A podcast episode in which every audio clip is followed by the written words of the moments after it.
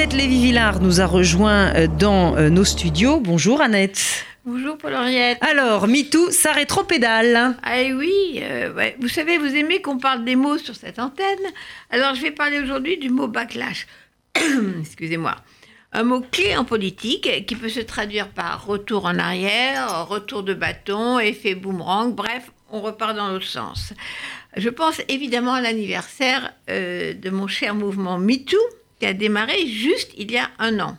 Alors, on voit maintenant surgir nombreux livres et tribunes, des analyses éditorialistes savants à la télévision, qui vous expliquent que c'est une catastrophe, que les hommes souffrent et que la guerre des sexes est rallumée. Alors, la guerre des sexes rallumée, moi, je n'avais pas vu qu'elle était éteinte, et si oui, depuis quand?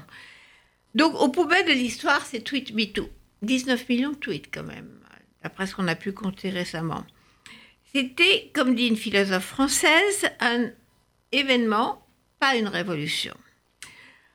Dans ce déluge de contre-MeToo, j'ai eu la chance d'entendre au forum Simone de Beauvoir euh, la semaine dernière Michel Perrault, la formidable historienne euh, qui a fait l'histoire des femmes en quatre volumes depuis l'Antiquité avec Georges Duby, qui vous dit à 90 ans, droite dans ses bottes, et vous dit c'est un mouvement social. Et elle sait de quoi elle parle parce qu'elle a étudié les mouvements sociaux depuis toujours.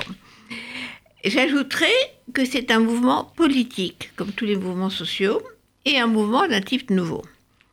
Alors, les, éditeurs, encore les éditorialistes à la télé et les livres contre le mouvement n'empêchent pas, heureusement, ce mouvement de continuer. Ce qui a changé sous la pression de ces torrents de tweets, c'est que justement, ça a déclenché des changements juridiques, économiques et, bien sûr, dans les relations sexuelles entre les hommes et les femmes.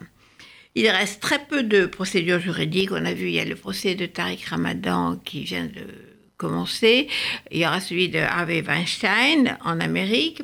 Mais quand même, beaucoup d'hommes au pouvoir, surtout aux États-Unis, ont dû démissionner. C'est surtout des, des hommes qui avaient le pouvoir dans les médias, la télévision, la presse, le cinéma.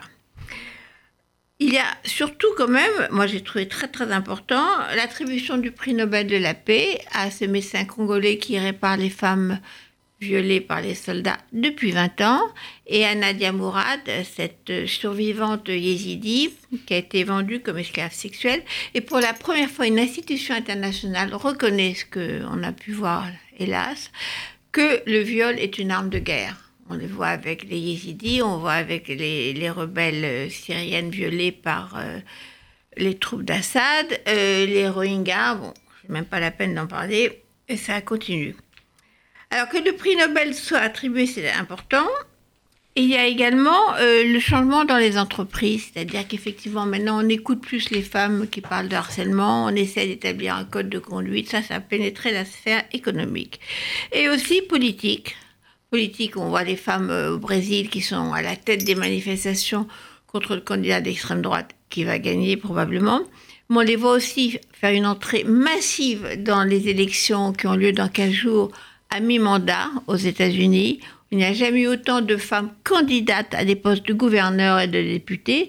Et il n'y a eu jamais autant de gens qui se sont inscrits sur les listes électorales. Donc il y a un mouvement d'opposition contre Trump mené par les femmes.